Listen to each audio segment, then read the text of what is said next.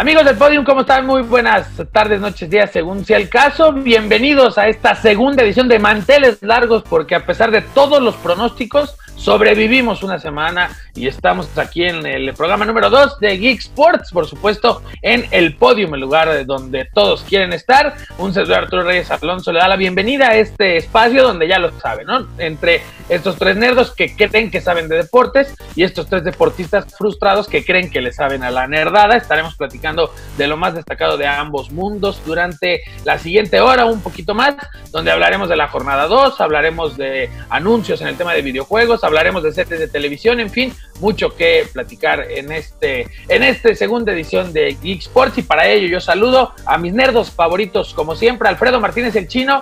¿Qué onda Chino? ¿Cómo andas? Buenas tardes, noches.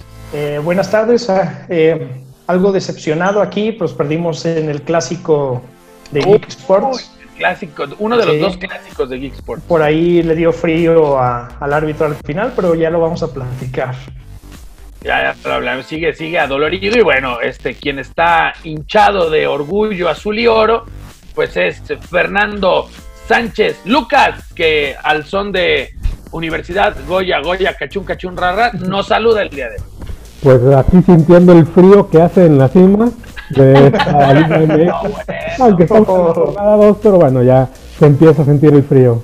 Este, sí, coincido contigo, Alfredo, era penal, el, al árbitro también, hablando de frío, pues a él también le, le dio frío marcar esa al minuto 96, de lo que pudo haber sido el empate, y pues bueno, eh, Dineno está con todo, cuatro goles en dos partidos, entonces me parece que eh, si el equipo en general puede batallar, ahí en, en Dineno ahí podemos tener la, la salvación de, del torneo.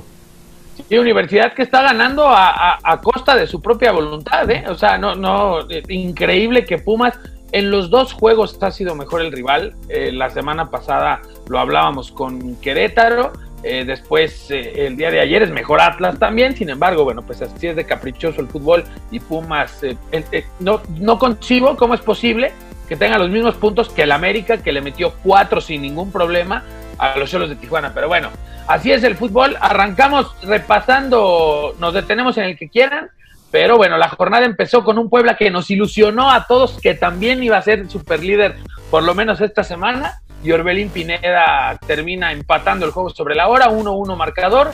Eh, Juárez vence a Necaxa 1 por 0, un Necaxa que se muere de nada y un Juárez que gana con nada también, un partido para el olvido sin lugar a dudas. Eh, Tigres. Yo creo que ahí, fíjate, casualmente no hay mucho que agregar de ese partido. Bien pudiéramos hablar algo de, de Necaxa, pero no hay tanto que decir de, del funcionamiento del equipo. Sí, que lo decíamos en, en, la previa, lo que lo decías tú, Chino, perdón, jugar bien 15, no 20, te, 20, Sí, no, no te da para más y si a ellos, a ellos les funciona jugar con el autobús atrás después de hacer el gol, lo que mejor les cae son los resultados. El chiste es librar esos 120 millones por, si llegas a ser el último lugar en el año futbolístico. ¿no? Sí, bueno, lo de los 120 millones es en el cociente, hay que no en los últimos lugares de la tabla general. Eso ok, bueno, que, sí. A, a Necaxa refiero, no va a tener esa bronca, ¿eh? O sea, Necaxa no va a tener ese problema, no en este año futbolístico. Pero Juárez. Pero sí se. Ah, ah, Juárez sí, sí, de acuerdo. Sí, no, no, a Gabriel Caballero le dicen, viejo, no sumar es peor.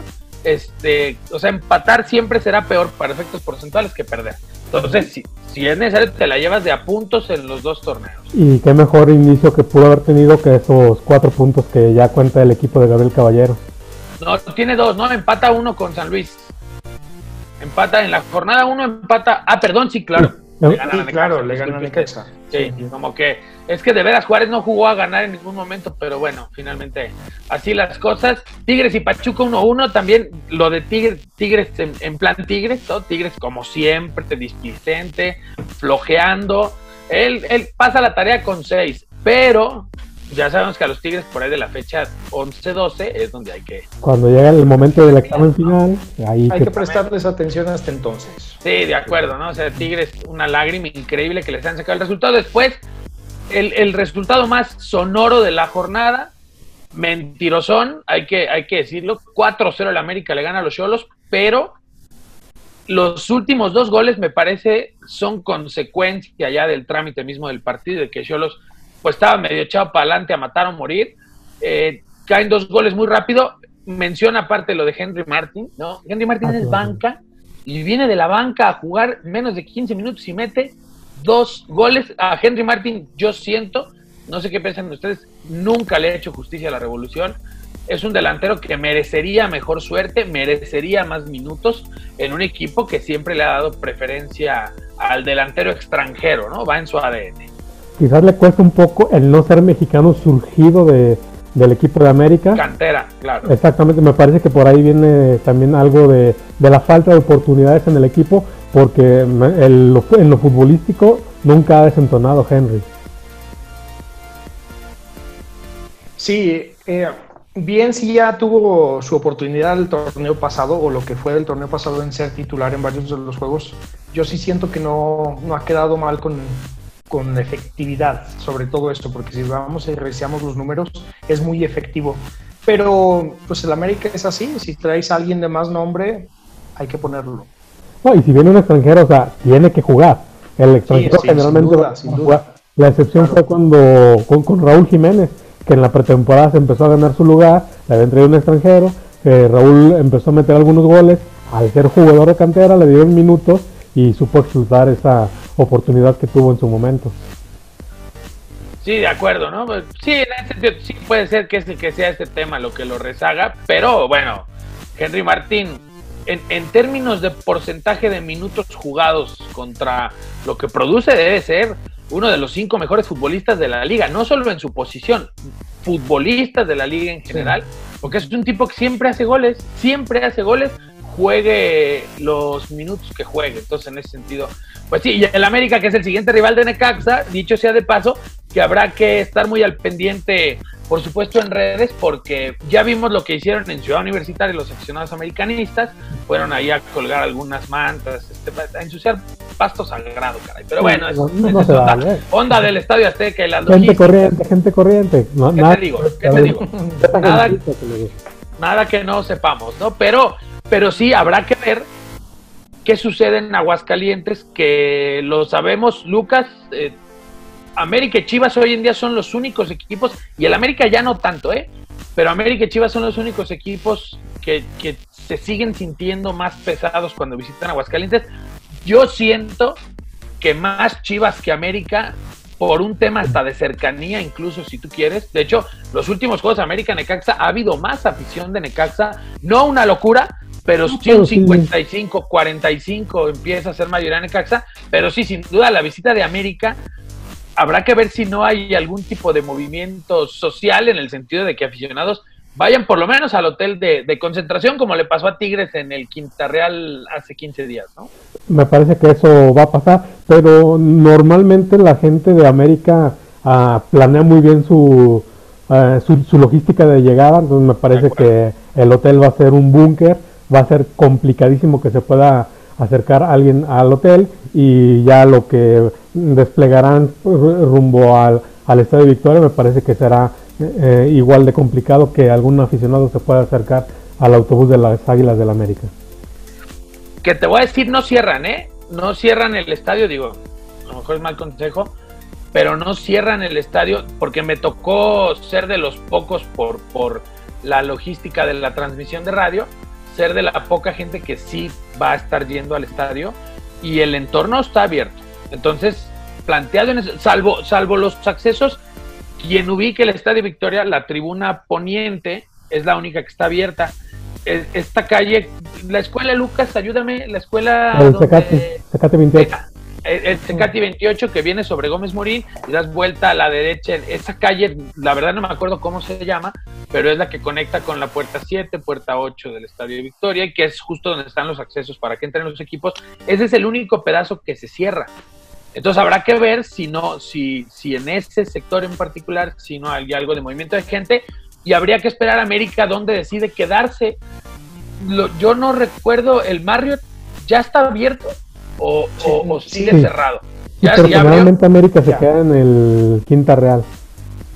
No, pero también se han quedado en el. en las últimas veces se han quedado en el Marriott, sí. O sea, antes del Marriott se quedaban en el Quinta Real. Ya tiene algunas visitas que se quedan acá en el norte de la ciudad. Habrá que ver eh, finalmente, bueno, ahí cómo se resuelve. Además de que en ese sentido, a lo mejor sí evaluarían el Quinta Real porque es más fácil mantener aislada a la gente en, el Quinta Real por su estructura misma que en el Marriott, que está prácticamente a pie de calle. Sí, y además de que, por ejemplo, tienes un centro comercial a un lado. Además, eh, exactamente. Eh, tienes que cruzar la ciudad totalmente.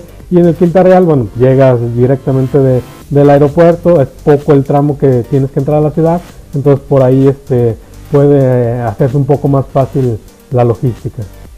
Pues sí, habrá que esperar. Dime, Chino, perdón, perdón. A lo, mejor no, a lo mejor no va a presentarse lo mismo porque, eh, bueno, es un movimiento que están haciendo eh, en redes sociales, como bien dices. No creo que se presenten en Aguascalientes. Yo creo que más bien es, es el interés de ellos mostrar ese apoyo en no estando ahorita en su casa. Sí, no, lo que quisieran hacer es decir, aquí también somos locales, CU es nuestra casa. Me parece que va más por ahí más por esa, por esa parte, ¿no? Hasta colgar las mantas y todo este asunto que, que habían. No sé cómo lo consiguieron, pero lograron poner unas mantas que después la liga logró sacar. No sé quién lo hizo, pero. Luego, ves unos grafitis que no entienden cómo se subieron a donde está el grafiti. no, hombre, esa gente. Imaginación es lo que les sobra. Así que bueno, pues sí, habrá que estar pendiente a ver si ¿Qué pasa con América, no? Que viene, llegará el jueves por la el jueves al mediodía, eh, por la tarde más o menos, previo al partido de Necaxa contra, eh, de, será a las 19.30 horas en el Victoria. O sea, ahí estaremos pendientes a ver qué, qué sucede. Ya en la jornada dominical, ¿cuántos goles metió Mauro Quiroga? ¿Alguien tiene el dato? Ninguno. Donat. Y no solo eso, ni una le cayó, pero ni una, ¿eh? O sea, qué manera de sufrir de Mauro Quiroga.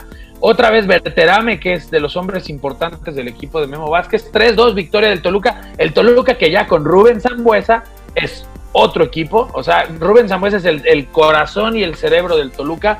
A pesar eh, de su edad. Sí, no, bueno, el que tuvo retuvo, o sea, lo, lo que el tipo aporta en liderazgo y en calidad en su toque, no se lo da a nadie. Y lo del San Luis de llamar la atención, un punto.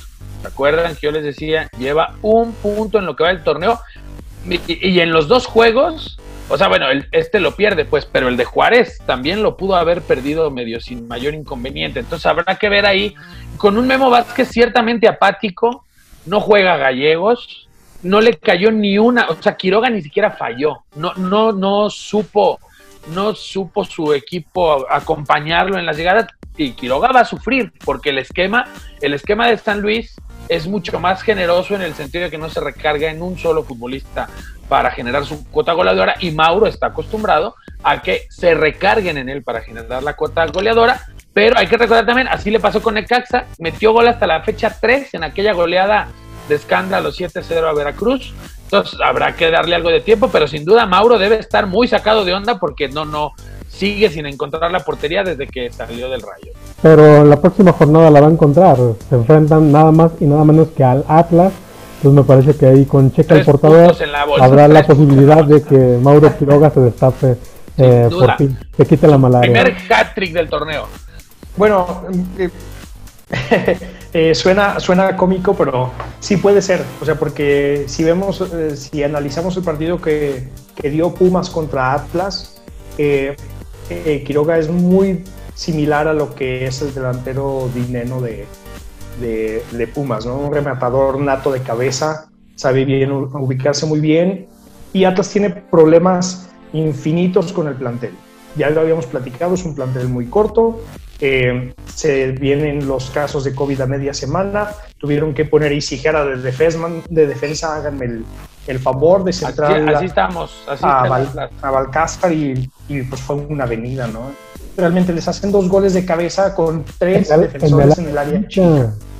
Sí, sí. Y no me sorprendería que realmente sí se destape contra ellos, aunque Atlas en los dos juegos ha jugado pues, medianamente bien, pero el Pumas tiene un matón en este joven y Quiroga es otro, ¿no? Sí, que hay que ser sinceros. Bueno, ahorita si quieres ya eh, tocamos más de lo de Atlas, pero me parece que había hecho un buen partido. Eh, creo que Memo Vázquez deberá saber leer muy bien los errores que ha cometido Atlas en sus eh, dos últimos enfrentamientos y ahí este, pudiera sacar algo de ventaja, ya que también la presión para Rafa Puente está eh, bastante, bastante caliente por lo, la falta de resultados. Ojalá y se pues, vaya, ojalá y se vaya. Es que es tristísimo. es tristísimo. Al que sea, al que sea. Aguas con lo que dice. Ahí tienen muy cerquita a un chavo que se llama Marcelo Micheleaño. Este. no, pero eso no va a pasar. antes de que llegara Rafa, Rafa Puente Jr. ahí, estaba Omar Flores que maneja las básicas. De hecho, fue uno de los dos victorias que tuvieron en el torneo pasado. Y yo creo que por ahí es, o sea, jugártela con alguien de casa. Y que, hay que decir, de Rafa nomás tiene una. Sí, y la otra victoria la tiene Omar Flores. Sí, la otra victoria la tiene justamente este, este hombre Flores que es. Pues sí, ahí él. Ya ahorita andamos un poquito más en el de, en el de Atlas, pero sí, Atlas pobre Atlas. Y Memo Vázquez, pues tiene una buena oportunidad para, para ganar su primer partido. Después, eh, en una situación, debutó uno de los temerarios como portero. Eh, lo del look del arquero de Santos Laguna es inexplicable. Muy de los 80. Pero qué, calidad de futbolista tiene Santos en ese arquero. A mí me sonó ardilla ese comentario tuyo. No, bien. ese comentario. ¿No le viste las greñas al chavo? Eh, ¿Se las viste o no se las viste? Mira, ahorita te lo voy a decir. Trae de Kylo Ren. Papá es fan de Star Wars. No, viejo, no, no, ahí no, no, no, Ahí baja su look. No, pero... no, en esa se viera Carlitos Acevedo, qué esperanza. pero sí, anda, anda de look. No, es que es, es, más como. Era nada más esto, este homenaje ahí a. Al cuchillo Herrera, ¿no? claro, al ah, Picas Becerril, ¿no? o sea, entonces, pero bueno, finalmente la, facha aquí no hace eh, al jugador porque es, un arquerazo, le saca por lo menos tres cantadas a Chivas, más el penal, que también Macías lo tira de manera medio displicente, pero cuenta igual y, Santos gana 2-0, nada más, porque bueno, porque Dios es grande. Y ni el Chivar este, pudo una sí, acéptalo, acéptalo, ajá. Ni penal y ni así fue, ¿no? No, no, no. no. No, no, no. No, bueno, pues es que hay equipos chiqueados, así es esto, ¿no? A mí me da pena por, por el chino que tiene un equipo que, que no, pues que no. Que no, pues que no hay cariño. Márcame un penal, llega al área. Por favor, es claro, además, exactamente, por lo menos. Entonces, bueno, pues hay Chivas.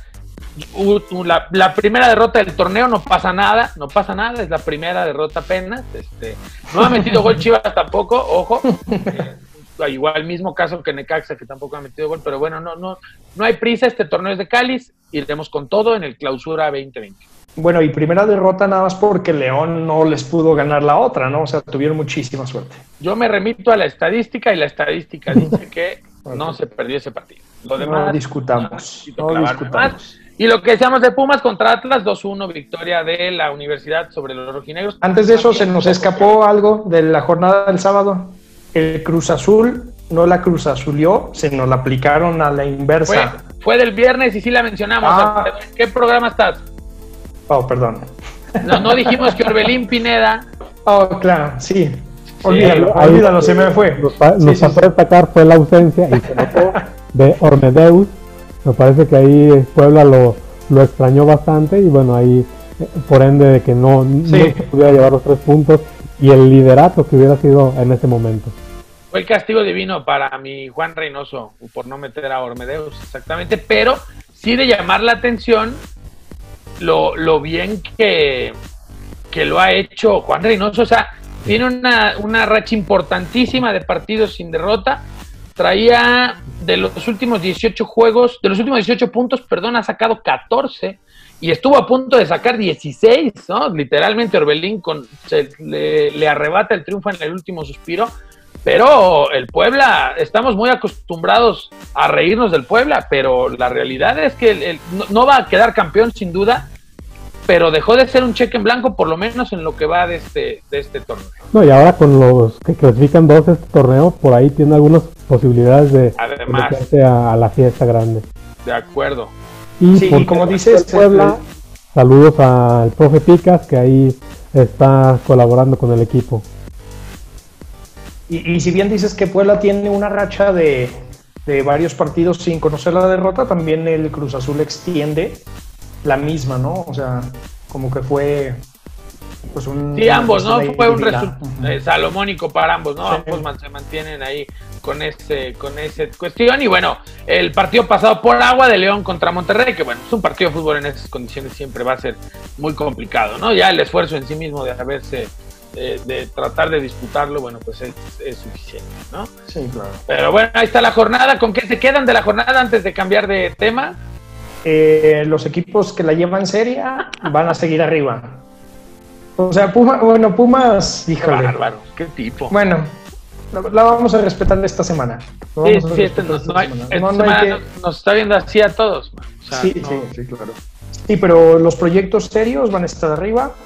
Eh, Pumas, a pesar de todo lo que ha pasado con la salida de Mitchell, pues ahí la va llevando. No juega, no juega tan mal tampoco, pero... Como cada semana, por ahí de la no, no, juega tan mal. No, juega, como, como, es costumbre, como es costumbre. El semestre pasado también fecha 4 Pumas era super líder y... Sí.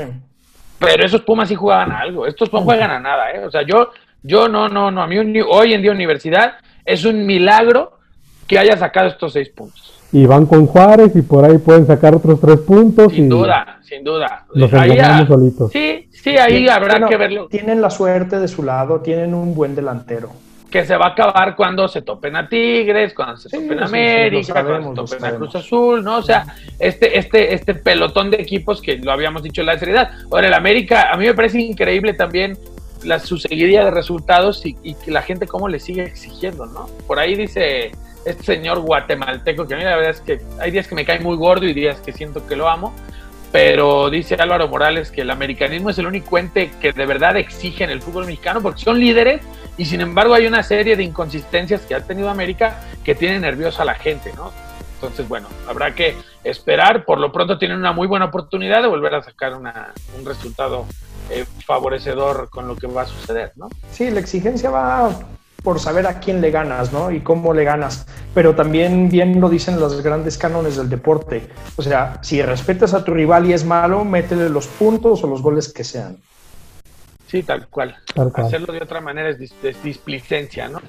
Bueno, pues ahí está el tema de la Liga MX y ahora nos vamos al deporte internacional y es que, bueno, hay que hablar de el COVID-19, el que se ha llevado las portadas desde hace algunos meses y bueno, como los esfuerzos que han realizado las distintas ligas para reanudar sus actividades. Hoy en día hay dos funcionando, el béisbol de grandes ligas que no se ha salvado, empiezan a, salir una cantidad más importante de contagios en el día a día. En cambio, la NBA pareciera que es el que, tuvo más tiempo para establecer cuál iba a ser su estrategia, porque eh, lleva casi una semana de actividad, arrancó el jueves 30 y van limpios, ¿no? La burbuja finalmente ha funcionado en su diseño, así que en ese sentido eh, la NBA muy bien en su planeación y la NFL que arranca exactamente en un mes, un poquito más, un poquito más de un mes y ya tiene algunos contagios también importantes. Entonces, este el panorama pues difícil ante la pandemia, ya sabíamos que así sería, pero Estados Unidos opta porque sus deportes organizados se organicen hoy más que nunca. Que, que, toman dos vertientes, ¿no? Lo que es NBA, MLS, deciden jugar en una burbuja. MLS también, claro. Y la MLB y NFL eh, deciden que van a estar haciendo eh, las giras normales. Me parece que hasta el momento lo que ha sido MLS, que es el, el experimento, este, con los que con los que iniciaron, pues ha funcionado perfectamente. NBA creo que también les va a ayudar el tema de que los planteles también son un poco más reducidos que el tema del béisbol y de eh, fútbol americano, que son planteles pues, bastante amplios a comparación, aunque van a ser reducidos, pero no dejan de ser este eh, el doble o hasta triple que de un equipo de NBA. Sí, eh, a media semana sale un comunicado que es rotundo, palabras más, palabras menos. El comisionado de la Liga de, de Béisbol de los Estados Unidos dicen, si no, si no pueden controlar a sus jugadores, vamos a parar, porque ha habido muchos contagios, eh, hay que trasladar plantillas muy grandes a otras ciudades y conlleva este asunto de los movimientos. Y bien sabemos que una plantilla, entre más personas estén expuestas, es más probable que haya infectados, ¿no? Eh, la NFL ha empezado a tener sus bajas, bien dice Arturo. Eh, van dos de los quarterbacks que son titulares, el de Sminshu de los Jaguares, es Stafford de los Leones, está por ahí el coach de las Águilas de Filadelfia. Eh, ahí hay una diferencia muy grande.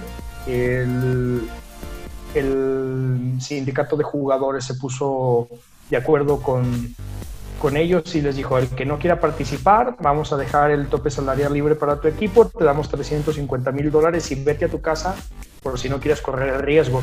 Eh, no nos sorprenda que veamos una liga plagada de, de, jóvenes promesas en la NFL. Ha habido una desbandada de jugadores en diferentes equipos y pues veremos qué nos depara y, qué, y si realmente va a iniciar la NFL ya a un mes, poquito más de un mes, no sabemos qué, qué va a pasar con ellos, ¿no? Que, bueno, que yo creo que esto también va a ser una oportunidad muy grande para estos novatos o jóvenes que eh, están en campamentos buscando un lugar, eh, sobre todo en un deporte como la NFL donde las carreras muchas veces son cortas de las estrellas, esta es eh, una oportunidad que no pueden dejar pasar estos eh, por decirlo, prospectos que van a, suplir a estas grandes figuras.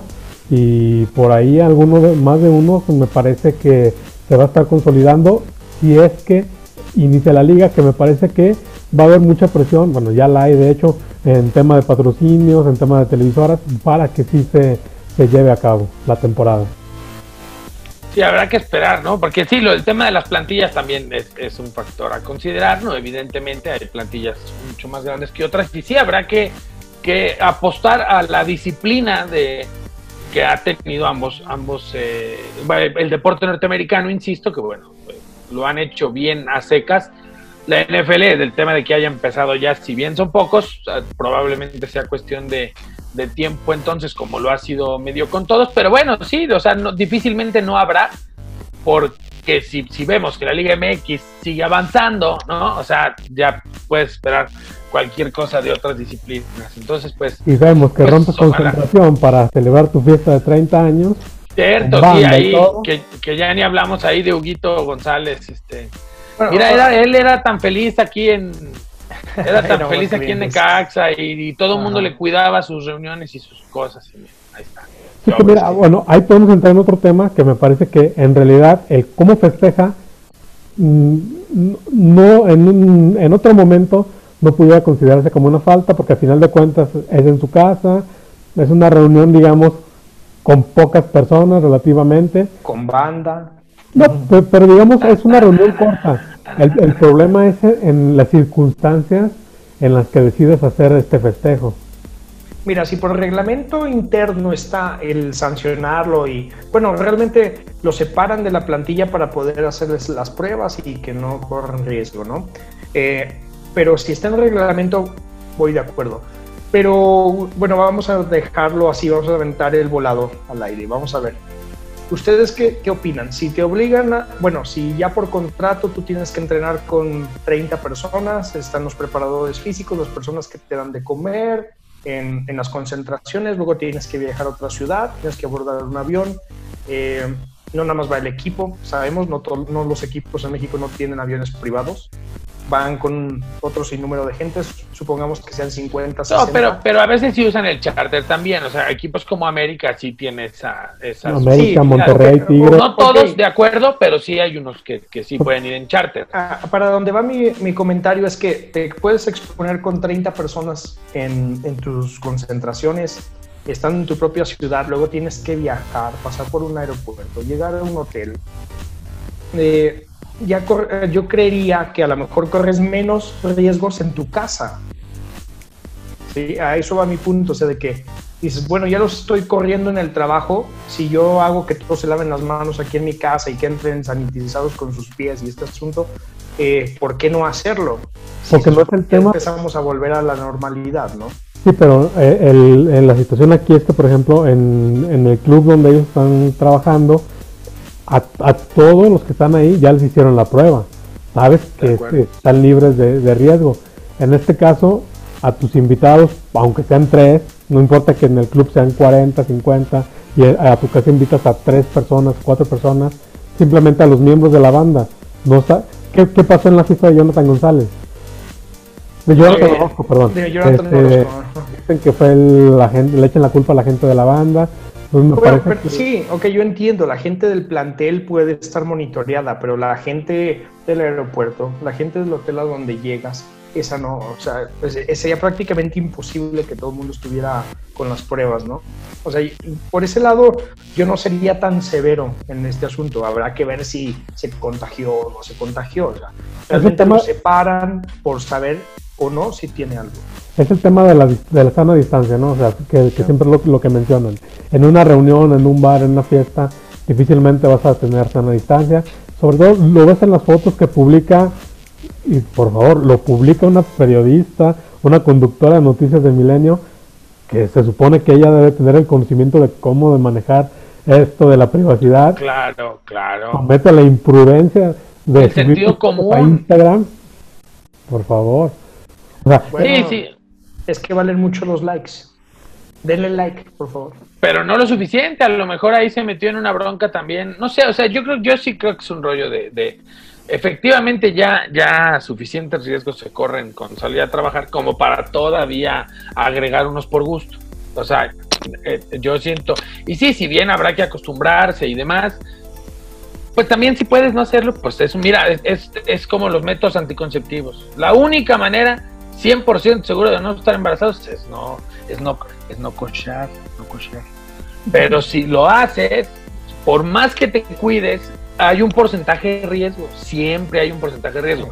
Entonces, bajo esa premisa, pues si tú defines, ¿no? Bueno, a ver, yo estoy dispuesto a correr este riesgo por esto, por esto, por esto, bueno, y, y en mayor o menor medida se corre, ¿no? Se corre yendo a trabajar efectivamente, pero también se corre eh, de otra, haciendo otro tipo de cosas, y ahí es donde entra la balanza de decir, bueno, cuáles sí son necesarias, cuáles no son necesarias, y también va en función, pues, de un poco de, ya del criterio de cada quien, ¿no? También yo, yo creo que va más bien por el lado de lo que dices, Chino, o sea, a lo mejor la federación les dice, oigan, vamos a hacer un esfuerzo titánico por echar a andar el torneo, por, por echarlo a andar en estas circunstancias, bajen la información a, sus jugadores, díganles que nos echen la mano, esto es importante para todos. Y bueno, los, yo siempre he estado peleado, los clubes no son nanas, o sea, tampoco puedes tener efectivamente al jugador sin que no lo puedes controlar todo el tiempo, pero bajo esa misma premisa, el jugador, si tiene un reglamento interno donde previamente ya te avisaron que si haces tal o cual cosa hay una sanción,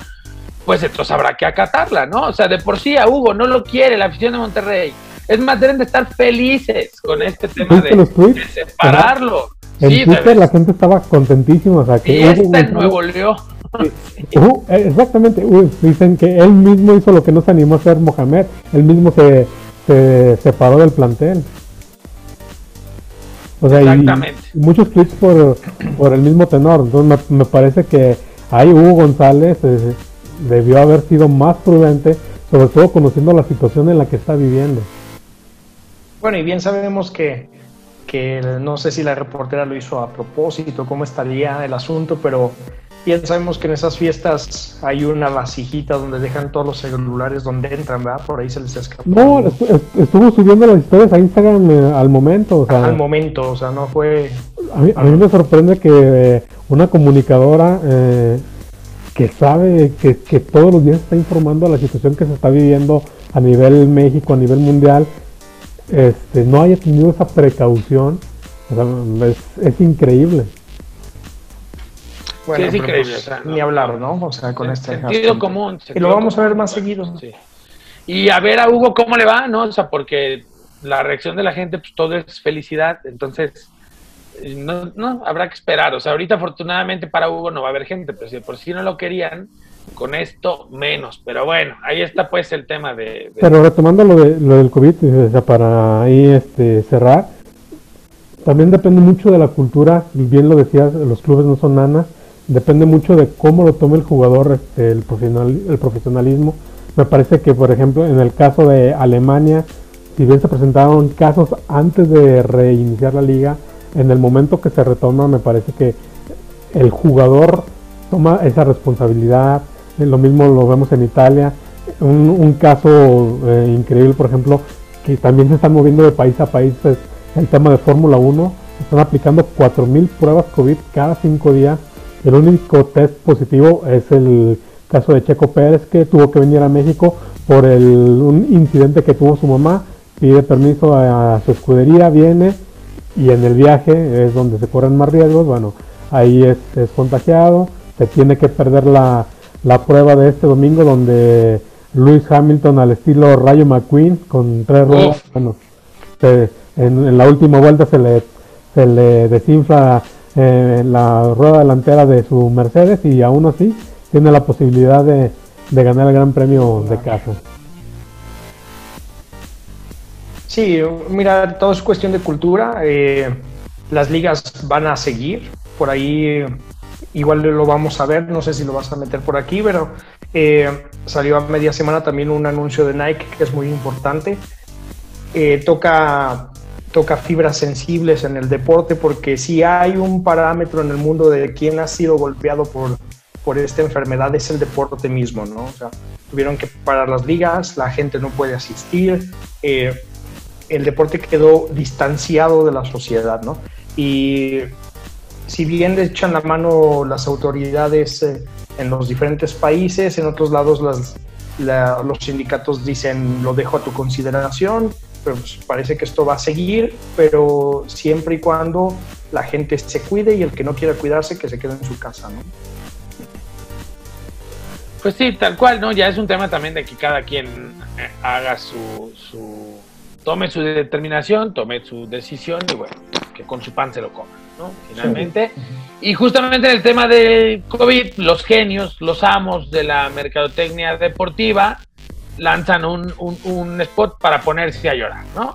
O sea, Nike lanza un spot fantástico justamente buscando dar, dar también esa inspiración de lo que nos da el deporte, pero también de decir, venga, cuídense, hombre, que queremos regresar a esto lo más pronto posible, ¿no? Así es. Sí, sí, toca fibras bien sensibles, es, es extraordinaria la edición, eh, o sea, hasta parece que está coreografiado, la verdad, pero todas son escenas eh, reales en sus distintos momentos, eh, las frases que por ahí te van poniendo, la, la descripción, es fantástico, no le tengo otra palabra. Sí, totalmente genial lo que eh, hace Nike, ya nos tiene acostumbrados desde hace más de 20 años el que vengan innovando en este tipo de, asuntos y bueno, vale la, bien vale la pena que, lo veamos. Sí, así agradecemos a Nike que nos haya mandado una copia limpia en 4K. Este, eh, les conviene la difusión, todos ganan, así que esto es lo que acaba de lanzar justamente Nike en esta campaña eh, contra el COVID-19. Esto es el podium. Ahorita regresamos aquí a Geek Sports.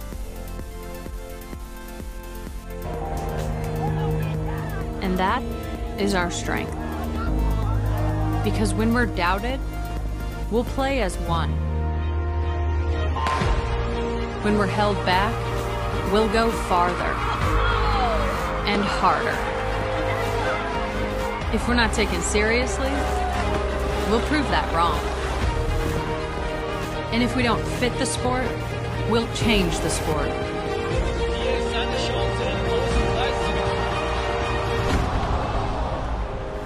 We know things won't always go our way.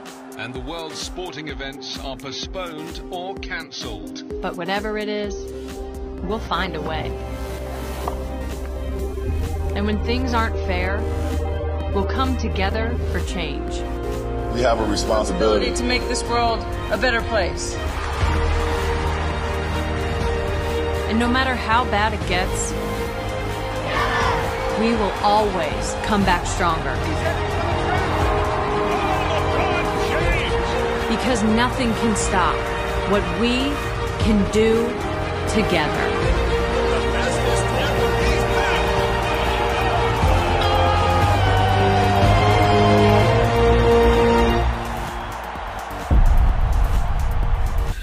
Ok, estamos de vuelta aquí en eh, Geek Sports después de haber visto este bonito estado, este bonito video de lo que hace Nike y el tema de la, de la pandemia. Ahora nos vamos al tema de la nerdada, la videojugada y demás. Ahora sí, bueno, a platicar una semana que parecía que se iba tranquila, después empiezan a pasar ahí una serie de, de cosas. Eh, no lo tenemos, hay que improvisar, así es la vida, mano, pero bueno, de muy rápido mencionar, ligando con lo de la semana pasada de la conferencia de Microsoft, eh, justamente 343 Industries, que son quienes están desarrollando Halo Infinite, anuncian que el multiplayer va gratuito. Ese lo va a poder jugar quien sea, quien sea que tenga el servicio para jugar Xbox Live o Xbox en línea, va a poder tener acceso al multiplayer. Eso es una ganancia. Quieren, están haciendo control de daños, pero bueno, ya, ya veremos. Sony, Sony tan se ríe que no, que ni siquiera tiene una propuesta ofensiva para responder a eso. Nos pasamos rápido a lo que es Umbrella Academy. Se estrenó la segunda temporada. Aquí este, el chino es el turbofan, es el evangelizador oficial de Geek Sports de Umbrella Academy. Lucas terminó la primera temporada, yo voy a la mitad del tercer capítulo, o sea, no voy ni a la mitad de la primera temporada, pero este, eh, yo me la he pasado bien con lo poco que, que he consumido. Lo que pasa es que llegó The Office a mi vida y Dios mío, The Office, este, pónganme en las venas.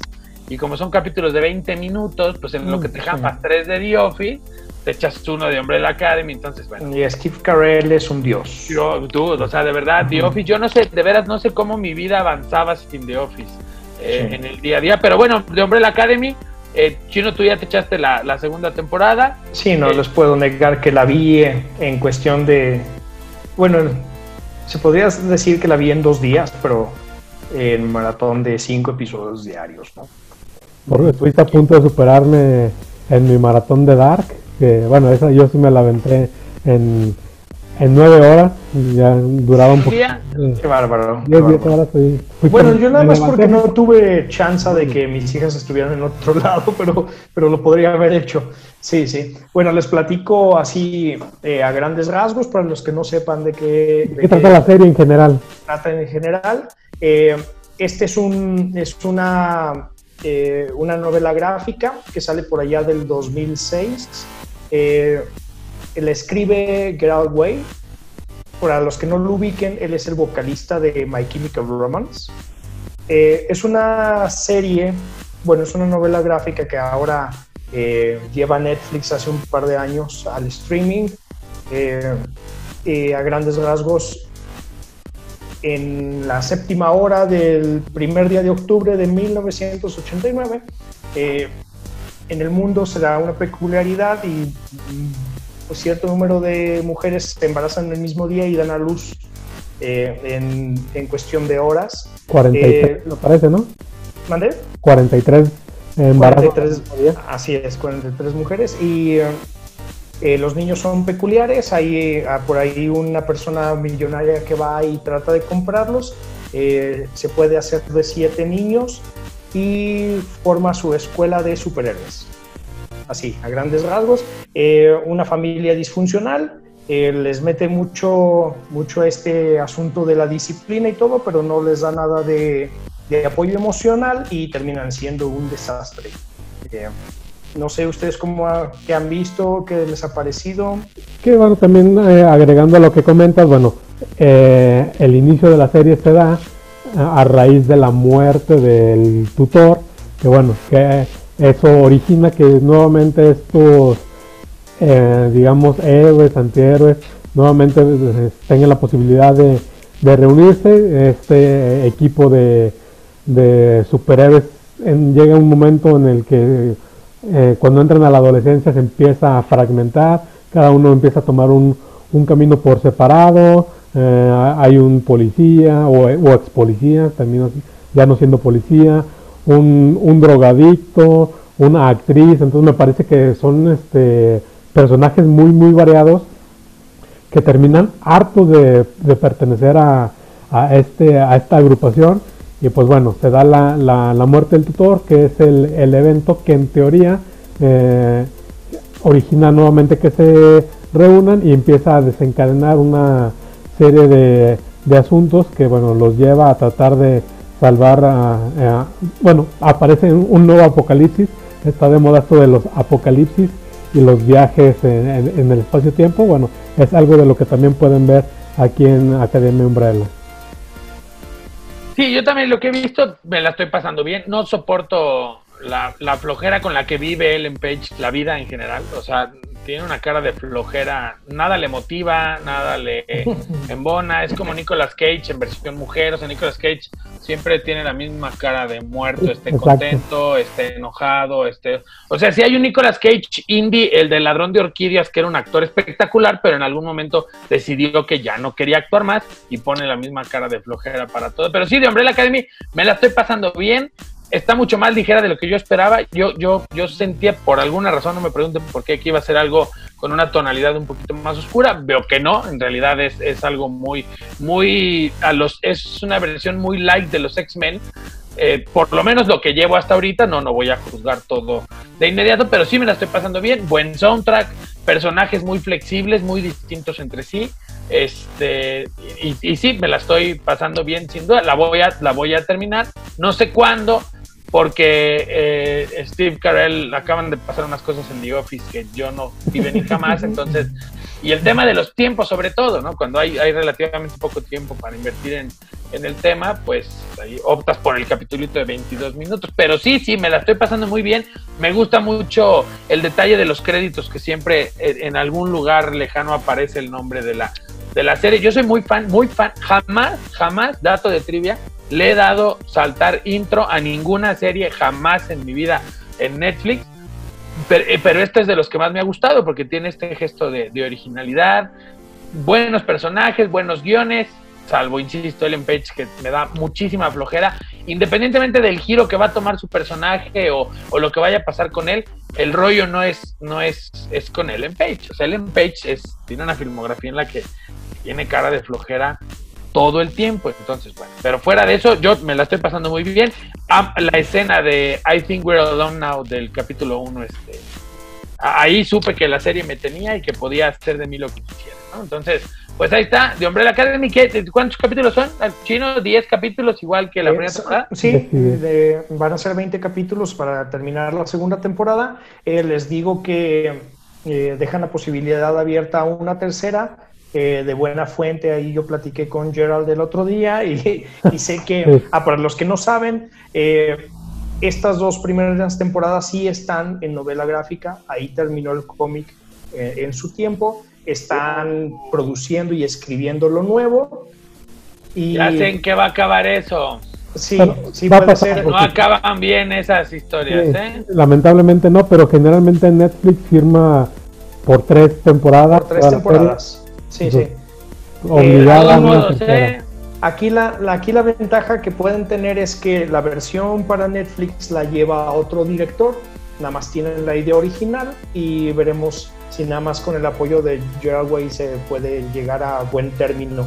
Eh, en general, las dos temporadas son fascinantes, eh, te atrapan eh, con, la, con la fotografía, con la música de fondo. La música original es fantástica, Sí. la música con la que hacen el soundtrack es fenomenal. La segunda temporada tiene unas partes que van muy de la mano con esto y, y les sacará más de una carcajada. Eh, tiene personajes muy interesantes. Eh, para mí, el personaje que se lleva la serie es Klaus. Klaus, Y, eso, exacto. Es el que se lleva la serie. Eh, number ¿Qué 5 es puede quién? ser. Todavía no me aprendo los nombres. Klaus El es el, drogadicto. es el drogadicto. Ah, uh, sí, campeón. Sí, se la- Sí, eh, totalmente él se la lleva. La, la segunda temporada es, es fenomenal el giro que, tiene, que toma su personaje. Eh, Number 5 es un adolescente. Generalmente en estas series los adolescentes son medios insoportables, pero, Pero él, no es pero adolescente. él es fantástico, es fantástico. Pero es que eh, no, no tomas en cuenta que en realidad Number 5 no es un adolescente. No, es que eh, es el eh, más viejo de no, todos. no vamos a, no vamos a spoilear, pero Pero ese pasa en los primeros 15 minutos. Sí, o sea, no. Sí, no, sí, pero eh, a lo que me refiero es que los actores jóvenes o adolescentes tienden a caerte mal. Y este no es el caso. O sea, eh, no el personaje, sino el actor como tal. Ok. Y este no sí, es de el caso. acuerdo. Sí. Pues ahí está de Umbrella Academy. Entonces, de dos temporadas en eh, Netflix ya para que se las ejecute todas. Y ojalá Eh, se queden tres. Venimos de una serie que terminó en tres temporadas. Terminar en tres. Terminar en tres. Ojalá esto también termine solo en tres. Mira, Tips and Reasons Why era una sola y, y cuando Netflix se le ocurrió firmar más, se fue todo al demonio. De hecho, yo soy muy fan de la primera temporada y no he visto ninguna de las otras tres Entonces, Eh, igual yo. poderoso caballero es don dinero. Pero bueno, así es las cosas con el tema de Netflix. Ahora, eh, hoy por la mañana Sony y PlayStation anuncian un State of Play, que es la, las- el nombre de las conferencias que da Sony. Lo que llama la atención, bueno, esto va a ser el jueves 6 de agosto. Lo que mañana. llama la atención aquí, exactamente, ya estamos a nada, ya por favor. Y lo, lo que decíamos, lo que más nos llamó la atención es que no, no, no habrá ninguna noticia, y lo dejaron muy claro, nada relacionado con el PlayStation 5. O sea, na- na- nada ser- relevante. No, no, no, nada, nada. O sea, no se va a tocar el tema nada. de Play 5, nada. O sea, todo es, es para juegos de Play 4 y para juegos de VR. Buenas noticias para los más de 100 millones de, de usuarios de PlayStation 4. Y también llama la atención porque quiere decir que ni a Melón le supo a Sony lo que hizo Microsoft en su, en su otra conferencia, porque si así hubiera sido, Sony hubiera contraatacado este, con, con otro tipo de anuncios, pero no, va anuncios de Play 4 que, les soy honesto, a mí no se me ocurren qué pudieran ser. No hay nada en el tintero que pudiera anunciar Play 4 que, que o, o sea, vaya, a mí sí me extraña, ¿eh? O sea, yo no espero, para este año, en teoría con Ghost of Tsushima, que es el juego del que hablábamos la semana pasada, terminaron los lanzamientos fuertes de Play 4, pues no. Y esa es una gran noticia, porque finalmente, insistimos, ¿no? Hay lo, lo platicábamos por la mañana. La secuela de God of War o la secuela de Horizon ya no van a salir en Play 4, pero el soporte va a seguir porque finalmente hay muchas compañías que sí van a lanzar todavía juegos para PlayStation 4. Quizá el anuncio vaya más por el estilo de lo que va a ser el VR, ¿no? Porque eh, me parece que todavía tiene muchísimo jugo que dar. Este, entonces quizás se quieran enfocar por ahí. Este, lo que puedan hacer ahí todavía sacarle jugo a PlayStation 4. Entonces seguramente va, va de la mano eh, este, lo que vamos a ver el día de, el jueves. Sí, no, o sea, definitivamente a, a Sony no le quitó el sueño lo que presentó Microsoft la semana pasada. Eh, lo que sí creo es que van a ser más longeva la Play 4. Sí. Va por ese, por ese lado, o sea, de decir, bueno, el que no tenga para comprar el Play 5 por lo inaccesible o lo que quieran, vamos a darle dos, tres años más de vida con estos juegos y, y el chiste es vender por todos lados. ¿no? Sí, no te lo van a decir porque ellos su mensaje oficial es ya cómprame PlayStation 5. Ya cómprame lo que va a venir. sí, sí, Sí, ellos sí, sí. dejan claro, si tú quieres seguir jugando las exclusivas de Sony, tienes que cambiar de Tienes que cambiar, sí. Si no, no te desgastes, ¿no? O sea, todavía va a haber cosas que jugar acá en Play 4. Play 4 que es la cuarta consola más vendida de la historia. La más vendida es PlayStation 2, 160 millones de consolas. Después, en segundo lugar, muy cerca, ser, pero le respiró en la nuca, sin embargo no lo logró. El Nintendo 10 con 154 millones de, de consolas. Después Game Boy y Game Boy Color que se contabilizan como una, una sola unidad, Una 118. Y Play 4 está en cuarto lugar con 110.4 millones de consolas vendidas, lo cual habla de, de- de que finalmente, pues si bien Microsoft entró fuerte y demás, Xbox está ubicado eh, hasta abajo del top 10 con 86 millones de consolas con el Xbox 360. O sea, finalmente de llamar la atención y Xbox One está lejísimos de Play 4, 2 a 1 van las cifras en ese sentido. Bueno, Switch ya vendió más con mucho menos tiempo de vida que el mismo Xbox One. De hecho, Switch al ritmo al que va, Va va a vender más 4, que Play exacto. 4, exactamente. Va por Play 4, pero bueno, ya sabemos, el, el reloj que trae Nintendo con las generaciones es diferente. Entonces, pues sí habrá, habrá que ver ahí qué, qué presenta Sony, pero sí, tiene que ser, no puedes descuidar, ah, pues no puedes, es un decir, tan puedes que ya no va a lanzar sus exclusivas ahí, pero el soporte va a seguir, la tienda en línea va a seguir, y sí lo del VR también, eh, que también hicieron énfasis en que iban a, a- a trabajar ahí juegos con ellos. Yo creo, mi apuesta es que van a anunciar a Miles Morales en Play 4. Yo se los dije el, el día de la presentación en nuestra Sí. pretemporada de Geek Sí, Sports. las imágenes parecían ser de No, Play y al 4, final, ¿no? y al final decía, capturado en PlayStation 5. Es una aclaración innecesaria si no tuvieras en mente hacerle otra cosa. Sí, Entonces- la leyenda exclusivo PlayStation. Exacto, es- o, o ni la pones para acabar pronto. Si la estoy mostrando en el evento de Play 5, pues se sobreentiende. Mi apuesta es este, que en Navidad Son 110. eh, De Spider-Man es uno de los juegos más vendidos de toda la, de toda la consola. Y no lanzar este DLC para, para, para que pudiera la de toda la gente que lo ha comprado en Play 4 eh, sería un desperdicio no hacerlo. Spider-Man ha vendido, bueno, tiene todavía hasta hace un año, tiene casi 15 millones de copias vendidas. 15 millones de copias Qué vendidas. bárbaro. O sea, y todos esos, sí.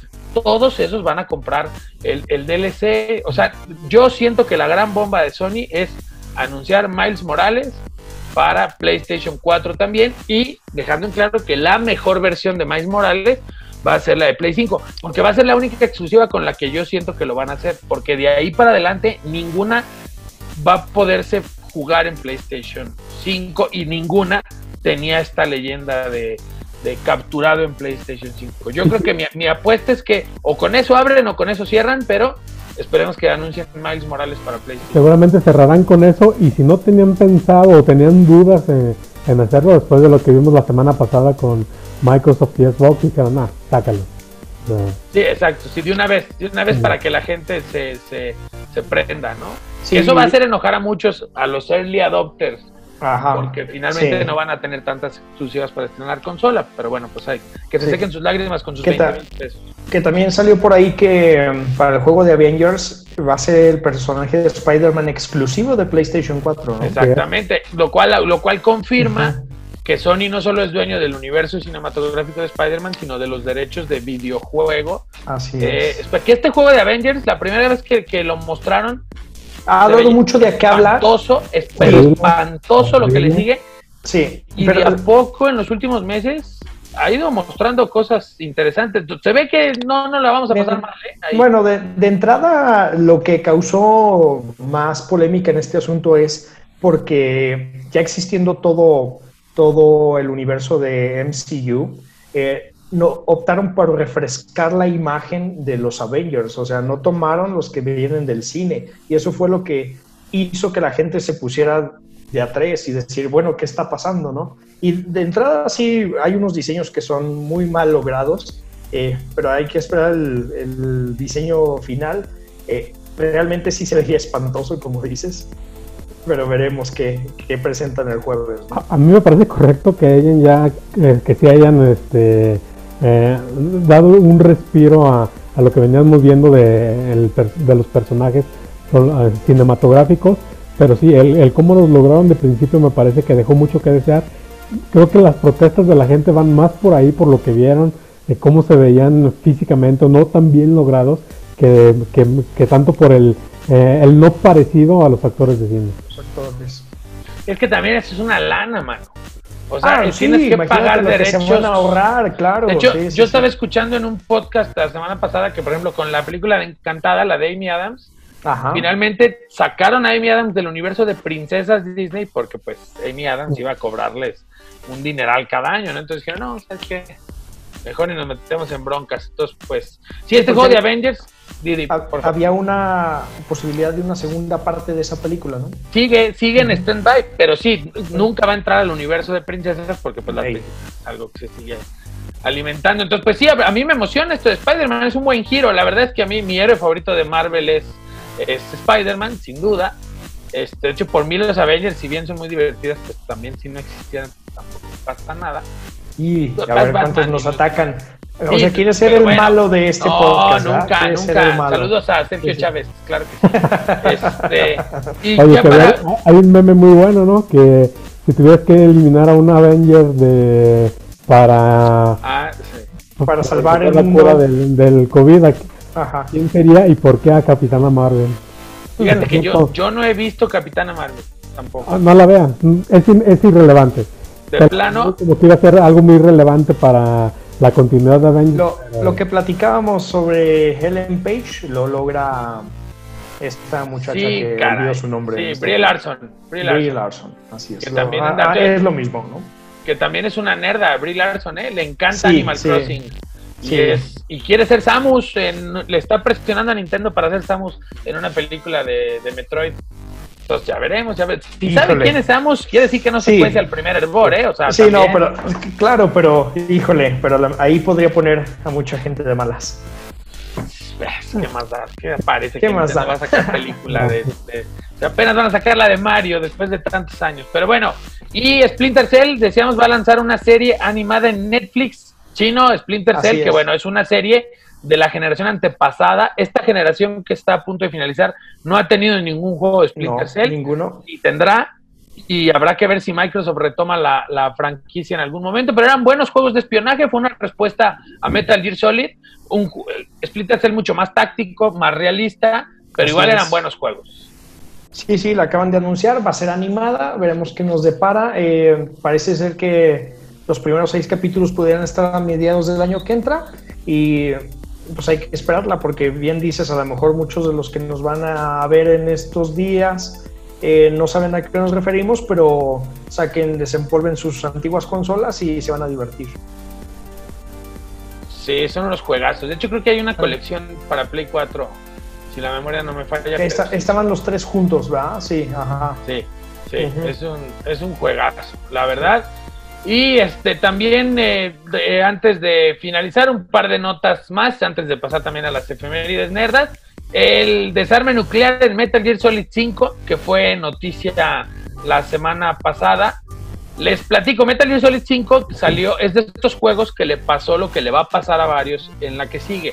Metal Gear Solid 5 salió en 2015 para Play Sí, 3, Play 4, tardaron Xbox cinco 360 y Xbox One.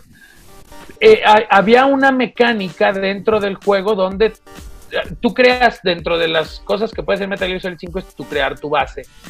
Y tú construyes armas nucleares como para no estoy muy seguro para qué no les voy a mentir nunca le entré esa dinámica sí jugué Metal Gear Solid 5 pero nunca nunca le masqué tanto a eso. Pero el chiste es que había un- una forma en la que tú podías ir a atacar una base, a robar recursos para tú volverte más fuerte, etcétera, etcétera. Y Hideo Kojima escondió un final especial si todos los jugadores optaban por ya no tener ningún arma nuclear armada, valga la redundancia, ninguna ojiva nuclear. Y finalmente, después de cinco años, los jugadores de Play 3 lograron ponerse todos de acuerdo y lograron sacar el final del desarme nuclear, que es un cinema precioso de como 7-8 minutos, espectacular. A mí Metal Gear Solid 5 no es mi Metal Gear favorito. De hecho, yo he descubierto que no soy fan de Hideo Kojima, soy fan de Metal Gear Solid. Hideo Ok. Kojima, las demás cosas que ha hecho no, no me encantan, pero esa, esa faceta siempre le gustó, este tipo de easter eggs y de cosas escondidas siempre le gustaron mucho, y lo del desarme nuclear es algo que, que, que volvió a poner a Metal Gear Solid 5 en la conversación. Sí, y, y va medio de la mano con este mame que hubo, en, porque ahora se dice así, ¿verdad? Así Eh, dicen los que, chavos. que hubo las dos, pasadas, las dos semanas, eh, bueno, la semana pasada, con el asunto de que por ahí se revelaron que Luigi sí existía en Ah, Mario sí. 64 y que tenías De que acuerdo. tener cierto número de monedas. Eh, va por ahí de la mano de, de estas cosas que nos van dejando los programadores escondidas dentro de los juegos. Sí, eso de Luigi me parece que está, está genial. Dejaron algún, bueno, ya después te vas enterando que sí dejan algún par de referencias durante el juego y pues me Y parece no muy, nada más ahí, también estuvo en un Zelda. En un Así juego de Zelda también hay una referencia por ahí, ¿no? sí, es En correcto. Super Mario RPG sale el Link y sale Samus de Metroid, que de hecho Ah, no hemos hablado, la próxima semana hablamos de lo de la filtración a Nintendo, de todos los documentos que salieron y justo donde salió esto de Luigi, han salido un montón de cosas más, diseños y cierto tipo de cosas. Entonces, bueno, a Hideo Kojima eso lo hace muy bien, también esto de dejar los easter eggs y ahora sale esto de, de Metal Gear y también el... Nos eh, están preparando el camino, nos están preparando el camino, ¿no? yo ta- eso, eso Sí. también puede pasar. Ajá. Eso no va a pasar el jueves, pero sí se habla de que Silent Hill podría, podría regresar exclusiva para PlayStation. Y se habla también de que a lo mejor anuncian un remake de Metal Gear Solid del primero, que es el que más me gusta a mí. De, eh, el primero, eh, que es el favorito de muchos, se habla de que lo podrían hacer un remake en HD. Pero para eso Hideo Kojima tendría que regresar a Konami y por ahí se habla que Konami le anda mandando flores, que mira te traje un chocolate, este tienes quien te lleve a tu casa, te llevo yo, o sea, ahí vamos a Konami ganar está, re-. Konami está reconquistando a Hideo Kojima y todo Ajá. parece indicar que le va Eh, y, a y salir. esos, esos serían dos trancazos que Sí, a ver cómo qué hace Microsoft para para aguantarlos. Y es lo que decíamos la semana pasada de los japoneses, ¿no? O sea, entre ellos siempre se van a aliar primero que con cualquier Así otra es, persona. Y Konami es una empresa japonesa, PlayStation lo es y Kojima también, entonces bueno, sería una santísima trinidad espectacular. Y eso habla también de que Nintendo no tarda en sacar noticias. Va a esperar a Sony y seguramente a más tardar en dos semanas ya veremos un nuevo Nintendo Direct. Eh, por último, Pokémon Go, feliz cumpleaños. Hace una, hace 10 días hubo un evento a nivel mundial y en México Y fue un fracaso. ayer. pero, pero, Se les cayó el sistema. pero, ¿cómo no lo vieron venir? Digo, o sea, Sí, ¿de verdad claro. no te diste cuenta cuánto Era, era prepago, claro, no. O sea, no era que, que fuera a participar todo el mundo. No, no, no sé cómo lo pre- no, previ- no previeron esa cosa. O sea, realmente Increíble, increíble, increíble. increíble.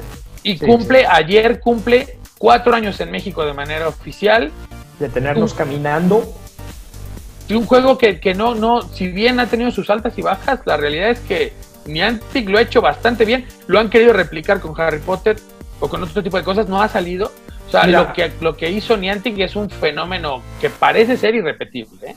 Sí, lo- porque ya lo trataron de replicar con Harry Potter, eh, con Ghostbusters, lo trataron de con eh, Cierto, Capitán sí. Subasa también, lo- lo- lo trataron de replicar y no ha funcionado.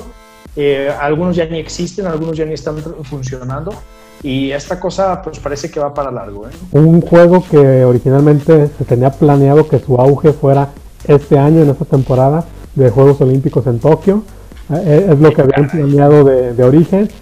Vamos a ver qué, qué sacan el próximo año. Seguramente guardaron algunas de estas cosas para eh, el periodo de Juegos Olímpicos. Sí, seguramente sí, tuvieron que haber guardado algo. No lo más importante, Nintendo no, no creo que vaya a aguantar, pero sí se han de haber guardado algo. Y hablando de. Nintendo, eh, del, la- del programa anterior, eh, Luis Ignacio Ballesteros, mencionando del- de, de lo que decíamos de que se van a vender algunos eh, teléfonos ya sin el cuadrito, por ejemplo, lo de iPhone, comenta que el Nintendo 3, 3DS, perdón, ya había salido sin el cargador. Sí, el 3DS ya Nintendo daba por hecho que el que compraba un 3DS tenía, iba a hacer nada más la actualización. Pero bueno, finalmente hubo unos que sí, otros que no, pero sí, sí, eso, de estas maniobras extrañas y, y atípicas que luego hacen, sin duda.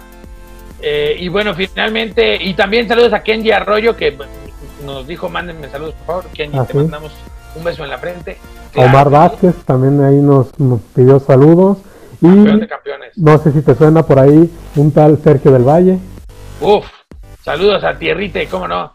Un beso en la frente también para él y a toda la gente de Brode y de Brode Sports y demás. Y antes de despedirnos, par de efemérides. La primera de ella, eh, un 6 de agosto, pero de 1991, se abre al público la supercarretera de la información, la World Wide Web, el Internet, pues, está disponible para todos y el mundo nunca más volverá a ser igual, ¿no? Así es, así es.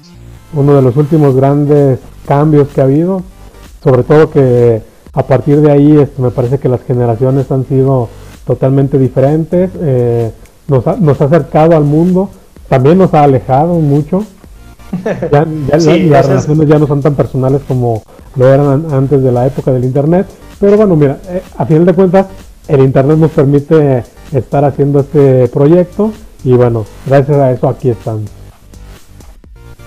Y ya estamos Sí. en modo tía, ¿no? Ahí con eso. Así Sí, claro. Ajá. Pero sí, la verdad está bueno. Una tecnología que nació siendo militar, también como todo, la guerra y el porno son lo que marcan las tendencias en la, En que la tecnología. tecnología, ¿no? O sea, de- si, si lo probaron ahí es que seguramente va a No funcionar. porque nosotros veamos no por, ¿va? Ujú. Yo no, yo no- nadie, aquí no se desmiente a nadie, ¿no? Ahí este, el que se quiera ir a tirar solo al barranco, bueno, pues que se tire. Y también el próximo 10 de agosto cumple años, hace unos días, el fin de semana fue el día de Spider-Man, y el 10 de agosto cumple años Peter Parker, el nuestro queridísimo y amigable vecino, el hombre araña, estaría, va a cumplir el personaje de Peter Parker, ya 58 años de vida, pareciera tener más con el, todo lo que ha representado Spider-Man, pero bueno, hay que recordar que Marvel llega mucho más tarde a la fiesta de, de los cómics, mucho más tarde que DC, así que bueno, pues Spider-Man, que sin duda es, es la, de la élite de los, de los superhéroes, pues va a cumplir años. Me parece que, bueno, al menos en mi caso, en aquella época de secundaria, en el Cebetis, sin duda Spider-Man era mi, mi, mi superhéroe favorito. Eh, hay muchas características con las que uno se, se puede, este, no sé, este, Identificar. identificar con él, sobre todo por, por la edad que tiene el personaje. Entonces me parece que eso influye para que eh, muchos chavos de secundaria, prepa se identifiquen con él. Sí, y que va de la mano también su, su popularidad porque tiene dos series animadas durante eh, los 80, luego viene una con los- de, en la parte de los 90 donde ya es la empiezan a mejor la tecnología 3D. eh, sí, después hacen un crossover con la que existe por ahí de los X-Men eh, Sí, y esa- esa eh, misma. se vuelve popular a finales de los años 80, por ahí así. Es de los 90, es mm, de mediados de los 90 a finales. Al final, bueno, en los 80 está esta versión que hace donde sale Iceman y donde Iceman sale Stargirl. Estrella de Fuego, exactamente. Me parece. Starfire, ajá. Sí, no, Stargirl no, es no, otra. no, no me gusta y viene posteriormente esta de los 90 que sí bien hacen el crossover con X-Men me parece que esa es la mejor adaptación de Spider-Man que existe sobre todo porque eh, toman muchos de los arcos argumentales que existen en el cómic y los llevan plasmados a, a la pantalla chica Y que la lanzan para hacer el equilibrio en esta balanza y competirle a Batman Animation Series, ¿no? O sea, es por eso que Es la sale. respuesta, ¿no? O sea, Sí, los. X-Men y Spider-Man son Sí. eh, la respuesta a, ese, a esa ofensiva. A mí me gusta mucho Ultimate Spider-Man, el cómic. Y, la, y había una caricatura que era Spectacular Spider-Man, que estuvo en Netflix hace unos 10, 11 años. Ya no se retomó, fue de las cosas que mató Disney de manera definitiva, pero sí, Spider-Man siempre tiene, siempre tiene ahí algo para, para todos, ¿no? Con que identificarse. Marisa Tomei, te mandamos un abrazo, ¿no? La mejor tía May de todos los tiempos, sí, sí. sin duda, sin duda alguna. cada vez ¿no? más joven eh, eso es, eh, sí, sí, el Benjamin. Button de, de Marvel, Eh, pero, pero va de la mano, esto lo podríamos platicar cualquier día, a lo mejor lo tomamos ahorita, pero va de la mano de cómo nosotros veíamos a nuestras tías y cómo los niños ven ahora a sus tías. no, pues, Definitivamente, ¿no? Entonces, o, o no los niños nosotros sí, Ah. Bueno, o sea, si, si es el caso de Robert Downey Jr., que dice por ahí, ojalá y traigas un buen escote, pues Exactamente, ya que nosotros ya estamos más de... Bueno, él es un poco más... Nos acercamos más ya a la edad de Robert Downey que a la de... sí, ya estamos cada vez más cerca de ser el tío Ben, ¿no? Ojalá sin Sí, compartir ese sí. trágico destino. Pero sí, cada vez Así estamos es, más cerca del tío Ben que de, Peter, que de Peter Parker. Y pues de esta manera, salvo que quieran agregar algo, llegamos ya Sí, al sí, final antes de irnos, se nos, Al fue- se nos cumpleañero. fue el cumpleañero. de ayer. El día de ayer cumplió 43 años. El- hay quienes dicen que es The GOAT de la NFL, Tom Brady. Va- vamos a ver si logra jugar este año. Todo parece que indicar que sí, a ver si logra ganar otro campeonato más. un Parece que equipo sí diferente. también. Parece que va por ahí, Lo ¿no? están armando, parece ser que sí va a ser. Y bueno, también yo, bueno, a la semana pasada también este, celebrábamos a, a Giselle, que también Su esposa. no mucho llegó al cuarto piso y se mantiene como si estuviera en el segundo. Sí, no, no, pues, Sí. entre- igual Giselle, sabes que aquí somos fans, te mandamos un abrazo como siempre. Y pues gracias, gracias a toda la gente que nos acompañó en esta segunda edición de Geek Sports aquí en el Podium Chino. Muchas gracias. Muchas gracias. Nos vemos la semana que entra. Nos vemos la semana que entra, por supuesto, con todo lo que sucede en la conferencia de Sony y entre otras cosas más. Lucas, gracias. Arturo Chino, nos vemos próximo martes. Ahí está la invitación próximo martes. Arturo Reyes quien les habla. Gracias por acompañarnos. Esto es Geek Sports aquí en el podium.mx, lugar donde quieres estar. Pásenla muy bien, videojueguele mucho, mucha serie, mucha televisión. Adiós, adiós.